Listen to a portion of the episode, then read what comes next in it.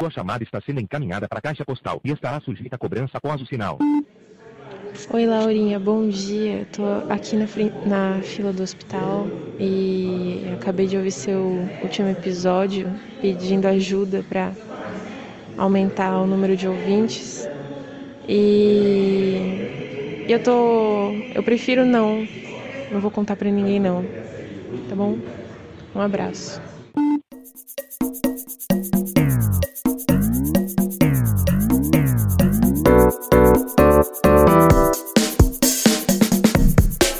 Respondendo em voz alta, por Lorinha Lero.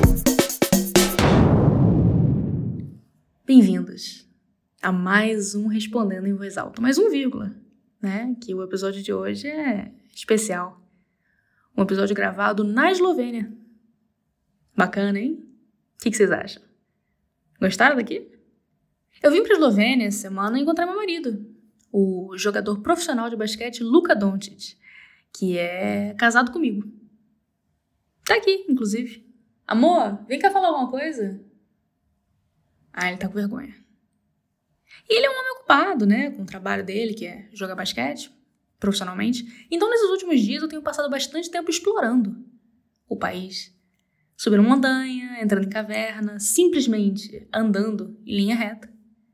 E um dos lugares que eu mais gostei de andar por aqui foi em volta de um lago chamado Lago Borrini. Lago Borrini, para quem não conhece, é o maior lago da Eslovênia. E ele fica só duas horinhas de ônibus da capital. Então, no verão, todo mundo vai lá pegar um sol, entrar na água. É a Itacoatiara deles.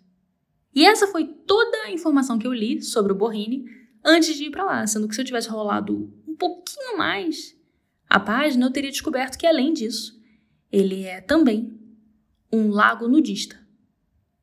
Não ele inteiro. Né? Na metade sul do lago não tem árvore em volta para te esconder de Deus. Então ficam as famílias, cachorro na água, criança afogando. Mas se você andar e chegar na parte norte do lago, que tem um bosque atrás, o povo começa a ficar mais solto. Como eu descobri, pagando um alto preço. Porque veja bem, tô ali fazendo trilha, como eu gosto de fazer, e a trilha segue o contorno norte do lago que é embrenhado no mato. Então, toda vez que eu olho para a esquerda, eu consigo ver entre as árvores a água e quem está ali. Estou eu andando, olho para o lado, vejo um casal, beleza. Ando mais um pouco, olho para o lado, vejo um cara sozinho, beleza. Ando mais um pouco, olho para o lado, vejo uma mulher de uns 50 anos completamente nua. Fora de contexto, sem a informação chave de que nesse lago isso é muito comum, eu fiquei um pouco confusa, né? Como você ficaria? Vendo uma cinquentona pelada sem aviso. eu pensei, bom, aqui é meio isolado, não tem ninguém olhando, ela tá pegando um bronze, né? Segui andando. Esse é o tipo de pessoa que eu sou, sabe? Uma pessoa que o quê? A mente aberta. Escancarada. A mente. Então, continuo andando. Vejo mais gente de biquíni, de sunga, de maiô. Dá uma meia horinha. Olho pro lado. Tem uma mulher abraçada num homem, rindo, os dois na água completamente nus. E essa mulher era jovem, devia ter uns vinte e poucos anos, e eu também já fui jovem um dia. Eu sei como é a situação. Mas não pude deixar de notar, modéstia à parte, um certo padrão se formando. Que se eu olhasse na direção do lago e visse uma pessoa ali, existia uma chance dessa pessoa estar tá pelada. E tudo bem, né? É só não olhar. Ou se olhou, tirou o olho rápido. Ah, vi um peitinho, não vou morrer, né? Acontece. Sigo andando. Então, agora, com esse novo entendimento do lago, eu me senti preparada para o que podia acontecer se eu olhasse para a esquerda. O que, de certa forma, me despreparou mais ainda para o que vinha pela frente. Por trás, na verdade. Porque quando eu faço trilha, eu ando muito devagar. Eu gosto de apreciar a natureza, né? as árvores, a água, sem pressa. E quando eu ouço alguém vindo na mesma direção que eu, atrás de mim, eu já puxo ali pro acostamento, para esperar a pessoa ultrapassar. Ela vai no ritmo dela, eu vou no meu tranquilo. Então, quando eu ouvi uns galhos quebrando atrás de mim, eu já automaticamente fui para a direita, olhando para frente, dando passagem para quem quer que fosse. E quem era? Era um senhorzinho de mochila, e tênis e mais nada. Mochila e tênis e o cu de fora. Quando eu postei isso no Twitter, que isso aconteceu, um monte de gente respondeu que eu tinha visto o Sonic, que era o Sonic aposentado. Mas não era porque o Sonic não tem bunda, e a bunda é uma peça-chave do impacto dessa figura. Para você entender o que foi aquele momento para mim, eu preciso recorrer a um trecho de um livro que eu li uns anos atrás, que é um livro do George Agamben, é, que é um filósofo muito pessimista, por assim dizer. Uma energia pesada, sabe? Uma vibe ruim. E nesse livro que eu tô falando, o lance dele é que o nosso dia a dia destruiu a experiência. Que você fica lendo notícia, preso no engarrafamento, andando no metrô, pegando fila, fazendo compra do mês, nada disso é uma experiência para você. Você chega em casa exausto, depois de passar por um milhão de coisas todo dia, agradável, desagradável, e nenhuma delas formou uma experiência. Quando eu li isso, eu não entendi. Eu entendi a frase, eu sei ler. Não, não entendi o que ele quis dizer. O que, que é essa experiência para ele? Qual é a diferença? Né? A gente está no metrô, mas a gente está vivo. Qual o problema? E foi naquele momento, no lago, que a compreensão me veio como se tivesse caído um raio na minha cabeça. Porque tava quente, né? Aquele dia eu tava suando, tá grudenta de suor, de filtro solar, aquele cheiro que fica, sabe, no, fim do dia de praia. E tava vindo uma brisa gostosa da água, os pássaros cantando, os insetos, né, aquele zunido no ar. E nisso passa um senhorzinho por mim de bunda de fora, com a bunda perfeitamente amoldurada entre a mochila e o tênis. A mochila em cima, o tênis embaixo, a bunda no meio. Uma coisa harmônica, assim. Mais ainda, porque quando ele andava, uma banda subia e a outra descia. Ondulando, simétrico, assim. Um movimento perfeito. Naquele momento eu tive certeza que eu nunca tinha tido uma experiência antes. Que essa era a primeira vez que eu estava experienciando qualquer coisa. O resto da minha vida só me levou até ali. E aí ele virou para trás e eu vi o pinto dele também. Opa! Alô? Laurinha, eu tava ouvindo seu podcast para ver se eu conseguia dormir para passar as dores da alma, mas eu não consegui, nem seu podcast resolveu meu problema. É, eu queria saber se você já teve um apaixonamento que demorou muito tempo para passar. Porque eu acho que, particularmente, eu acho que isso tem culpa da rejeição que eu sofri também, mas eu sei que é uma experiência universal e eu nunca tinha vivido, mas eu queria saber de você, Laurinha. Você já sofreu um apaixonamento que você achou que não ia passar nunca, mas passou. E como foi que você fez para passar, se você tiver sofrido? Se não, é, que você tomou no café da manhã hoje? A pergunta. Se não tiver uma resposta para a primeira. É isso. Beijo. Tchau. Oi, querida, tudo bem? É... Não. Nunca aconteceu comigo. Eu nunca fui infeliz no amor. Inclusive, tanto não fui que eu sou uma mulher casada, né? Então, pra você ver. Mas eu entendo, simpatizo, solidarizo com a sua dor, que eu mesma nunca senti. E eu gostaria de oferecer uma solução, que na verdade não serve para você. Não vai resolver seu problema de agora, inclusive talvez solução não tenha sido o melhor termo, mas que previne a rejeição de acontecer de novo. Que é o seguinte: quando a gente conversa com alguém que a gente está interessado, a gente está sempre tentando captar um sinal do interesse do outro, né? Se a pessoa ri do que você fala, se ela responde sua mensagem. E uma das coisas que a gente mais leva em consideração é a qualidade do papo. Porra, esse papo aqui tá voando. Tá super bacana, eu amo conversar com essa pessoa. Isso aí tem futuro. Com certeza vai rolar. Mas na verdade, isso aí é o jeito de você quebrar sua cara. Porque, veja bem, um papo interessante interessa qualquer um. Não precisa ser alguém que vai te comer. Vai ver você é só uma pessoa bacana de conversar. Né? O pior dos destinos. Se o papo tá interessante mesmo, não tem nenhuma maneira de saber se a pessoa tá afim de você. Então, um truque para saber se ela tá afim ou não, que eu vou te oferecer agora, mas fica entre nós, é o de você meter o papo mais merda, mais chato, mais enjoado que tu conseguir imaginar. Porque um papo interessante não filtra ninguém. Todo mundo gosta, mas só uma pessoa que te quer muito aguenta você falar do calor que tá fazendo hoje, do ônibus que atrasou. Ah, tô aqui na fila do postinho. Mete o papo mais torto que vier na tua cabeça e se a pessoa continuar respondendo, continuar interessada, aí sim. Aí já pode correr pro abraço. Oi, Laurinha. Esse é o meu primeiro áudio. estou me sentindo emocionada. É, eu já ouço seu programa há muito tempo e eu sei que você também era professora, assim como eu. E eu queria perguntar uma coisa em relação à nossa área de trabalho. O que é que você acha sobre a seguinte afirmação? Existem pessoas burras que são incapazes de aprender. O que você acha? Eu também fiquei emocionada com seu áudio. Muito obrigada por trazer sua pergunta aqui e não na concorrência. Eu tenho sim uma posição muito definida em relação ao que você colocou, que eu gostaria inclusive de ilustrar. Agora usando um exemplo da vida real. Logo antes de eu começar a gravar esse episódio, eu tava deitada, que é o que eu faço quando eu não tô gravando, e eu tentei beber, deitada, um copo d'água na horizontal, exatamente na trajetória que a água precisa para entrar no seu nariz. Ao longo da minha vida, eu devo ter me afogado desse jeito algumas centenas de vezes. E ainda assim, toda vez que eu tô deitada, eu inclino o copo na horizontal. Eu não vou aprender. Eu não quero aprender. Eu me recuso.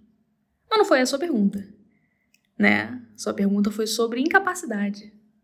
Será que eu sou incapaz de aprender? Sim, eu, eu sou, eu sou incapaz também. Espero que isso tenha esclarecido uh, essa questão para você. Oi, Laurinha. Aqui é a Fabiola. Eu estou num bar com o meu ex em Pinheiro, São Paulo. E ele tá me fazendo uma pergunta que ele faria para você, mas ele não tem o canal para te fazer essa pergunta.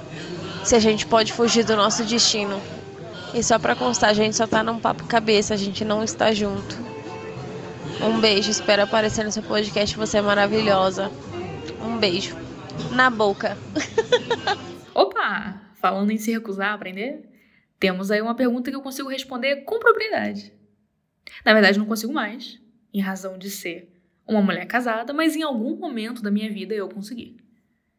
Porque de todas as situações que conduzem à discussão filosófica, né, de se a gente consegue fugir do destino ou não, talvez a situação mais propícia seja uma mesa de bar com um ex em Pinheiros. Como eu mesma sei muito bem. Eu vou dizer uma coisa. Quando eu morava no Rio de Janeiro, eu tinha uma cachorra que gostava muito de fugir de casa. Fugir era um hobby para ela. Ela cavava embaixo do portão, ela pulava por cima do muro, ela seguia silenciosamente a família quando a gente estava saindo para aproveitar a porta aberta. E, no entanto, toda vez que ela conquistava uma rota de fuga, que era frequente, ela era muito boa nisso, ela simplesmente parava ali, no limite entre a casa e a rua, e não se mexia mais. Ela gostava do gesto da fuga, né, do teatro, mas não tinha muito interesse em concretizar naquela decisão. E essa cachorra, com todo respeito, me lembra você, que está tomando uma cervejinha no bairro oficial, em São Paulo, de se voltar com o ex. A minha opinião é a seguinte: por mais paradoxal que pareça, você não fugir do seu destino é uma escolha. Mesmo dadas as circunstâncias, né, os fatos, as coisas que a gente não pode mudar, a gente sempre tem uma escolha ali. Ainda que essa escolha seja não escolher nada. Né? Cavar debaixo da cerca e depois não fugir de casa. Terminar com o namorado, depois sair para tomar uma cerveja. Sua rota de fuga tá ali já, você já terminou, tá tomando cerveja pra quê? Ah, é amizade? Você não tem amigo? Só tem esse? Ah, então tá bom. Escolher você sempre pode, né? A questão é se você vai escolher a sua escolha ou se você vai ficar aí no meio do caminho. Um beijo para você e um beijo para o seu ex. Mas não desse jeito, né? Que eu sou uma. Sou uma mulher casada. Eu tenho uma amiga, minha melhor amiga, na verdade.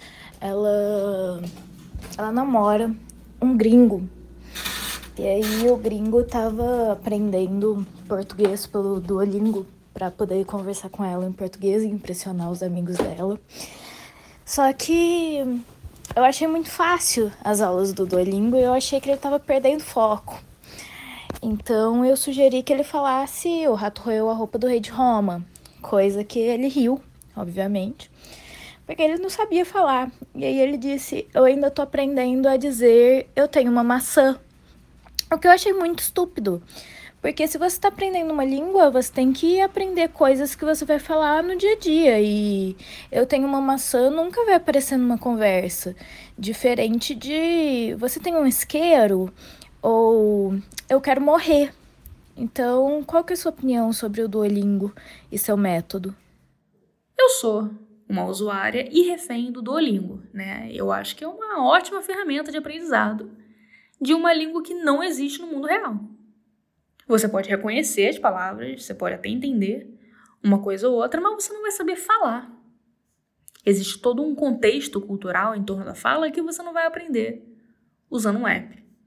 Por exemplo, eu sei um pouquinho de esloveno, porque esloveno é parecido com tcheco.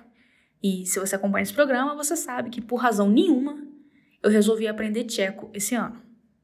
Não tem nenhuma relação com o fato de que eu estava morando na República Tcheca. E eu achei que esse conhecimento que eu tinha fosse suficiente para me virar aqui, né? Por assim dizer. Então, quando eu fui no restaurante, essa semana, eu cheguei pro garçom e falei: Ô meu chapa, vocês têm um banheiro aqui? Em esloveno, né? Ao que ele me respondeu: É claro que tem. É claro que tem um banheiro. E foi embora. Tão breve essa interação, né? Mas tão carregada de significado. Num instante eu entendi que, apesar de eu saber as palavras para fazer aquela pergunta, eu não fiz a pergunta que eu queria fazer. Inclusive, ele me respondeu uma coisa que ninguém nunca perguntou na história do universo. E aí você pode dizer, ah, mas não, não precisa aprender a língua de cada lugar que você vai, né? Isso é coisa de maluco. É só saber inglês. O problema é que eu tô aqui no leste da Europa, né? E o pessoal aqui tem uma relação um pouquinho hostil com essa questão da língua. Porque se você chegar falando inglês, os caras se irritam. Ah lá, ah lá o turista, ó o filho da puta. Vem aqui achando que todo mundo fala inglês. É colônia isso aqui? Toma no seu cu. Né? Tudo isso dito com os olhos. Mas se você chegar falando na língua local, esloveno, croata, tcheco, você irrita eles mais ainda. Ah, a princesa acha que só ela fala inglês? Todo mundo aqui é o quê? Troglodita? A gente não sabe outra língua, é isso? É, é idiota aqui? Só tem idiota? Toma no seu cu, então. Dito com os olhos. Então isso é meio que um checkmate, né? Não é. Existe uma alternativa a você falar inglês ou estudar a língua local, que é você simplesmente não se comunicar de forma alguma. E isso sim é uma experiência única.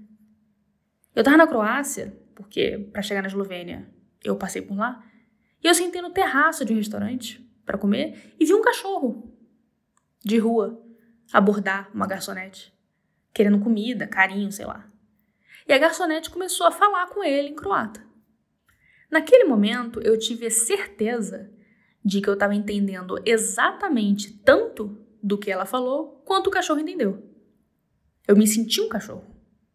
Um monte de som vindo e eu ali à deriva, né? Sorrindo, sem noção nenhuma do que ela quis dizer. E existe uma paz tão grande em não entender nada. E andar na rua e ouvir as pessoas, e o rádio, e ler as placas e não fazer a menor ideia do que está acontecendo. Comunicar é bacana, né? Eu, inclusive, ganho a vida com isso. Muito obrigada, mas não comunicar, nossa, é ideal. Laurinha, boa tarde. Eu tô lendo um texto, um artigo para a universidade.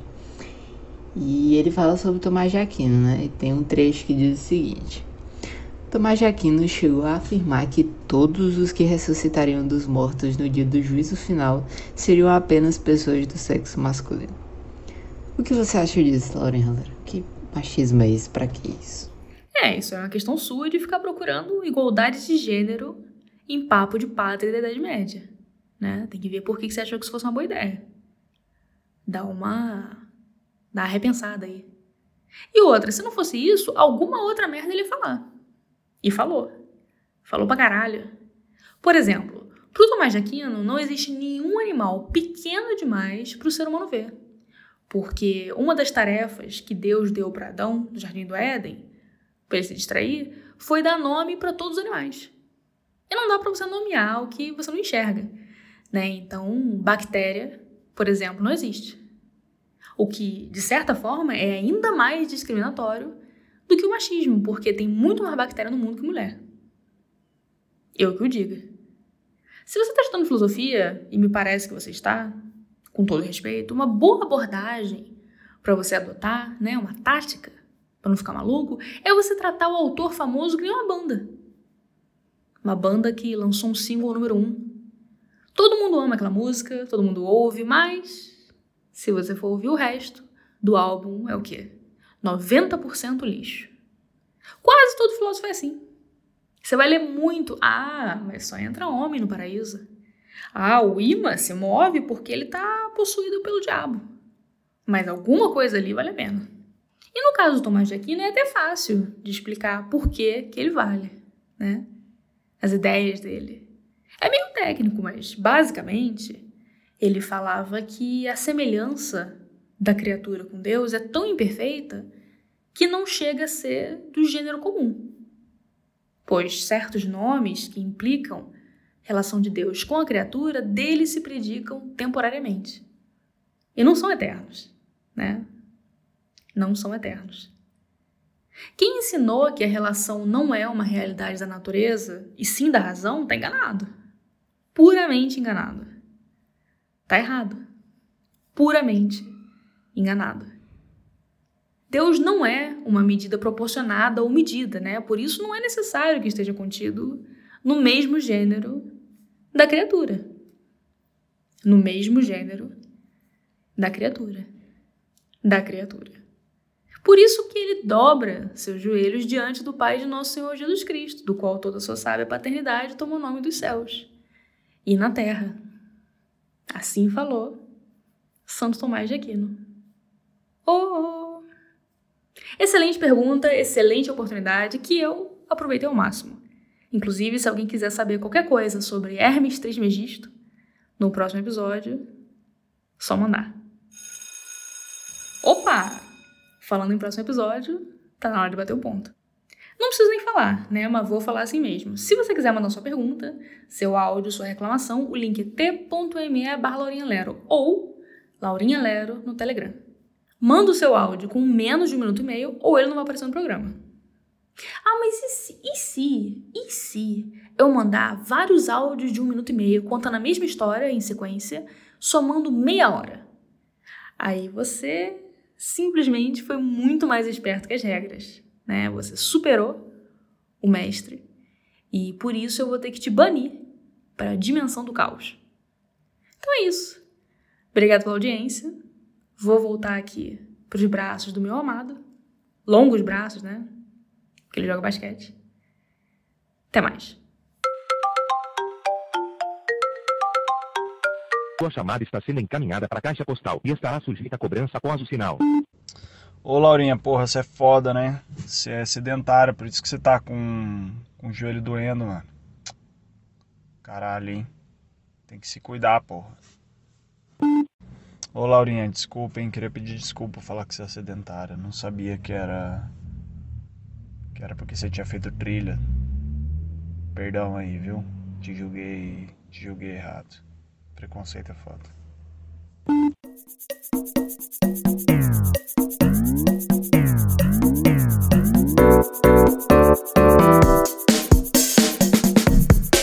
Respondendo em voz alta, por Didier Lourinha Lero.